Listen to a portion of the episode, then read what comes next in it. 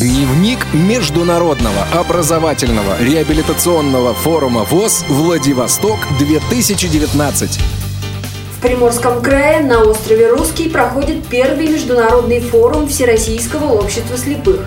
Гости ознакомились с выставкой по реабилитационной и образовательной работе ВОЗ. Президент Китайской ассоциации слепых Ли Цинджун рассказал, что в их стране проживает 17 миллионов человек с инвалидностью.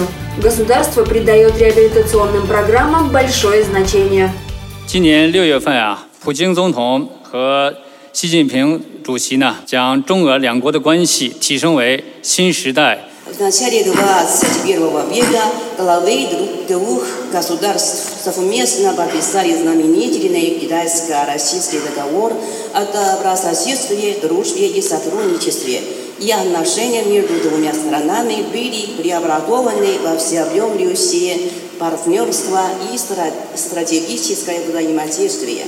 В прошлой неделе премьер Эрик Чан совершил визит в Россию, способствовал дальнейшему развитию двухстороннего сотрудничества по всем основным сферам взаимодействия двух стран.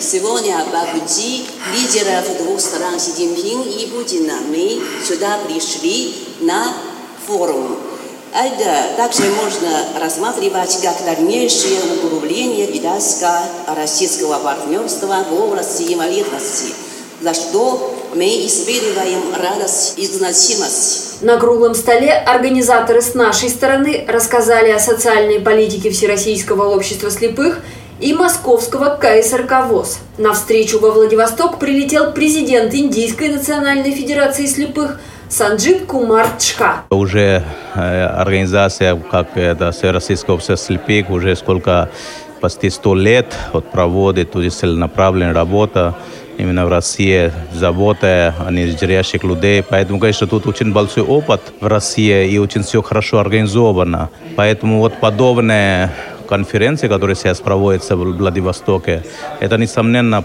как-то нам поможет э, обменять опытом. И также мы, конечно, хотим очень услышать у наших коллег из Китая, как у них там это все организовано. То есть мы вот как раз с большой радостью приехали сюда. Директор Института ЮНЕСКО по информационным технологиям в образовании Тао Джань ранее работал в Китае – он рассказал, что организация занимается долгосрочной целью, принятой ООН еще в 2015 году.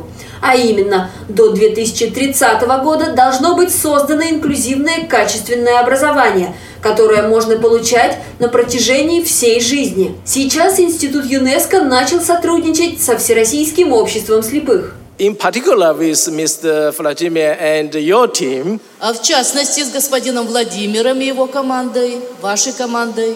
Это, конечно, является частью нашей работы. И еще важнейшая э, часть – это открытие центра здесь э, э, при помощи нашего очень важного партнера «Элита Группа». Я надеюсь, что наше сотрудничество продолжится еще на многие-многие годы. Открытие центра компетенций состоится во Владивостоке в дни работы форума.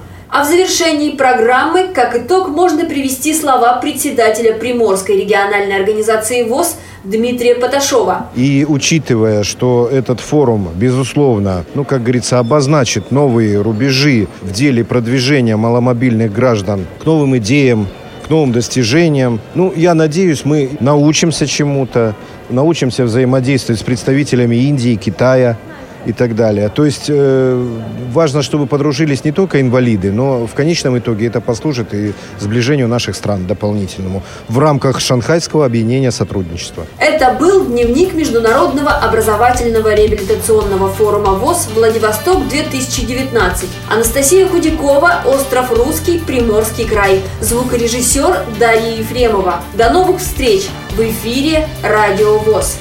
Дневник Международного образовательного реабилитационного форума ВОЗ «Владивосток-2019».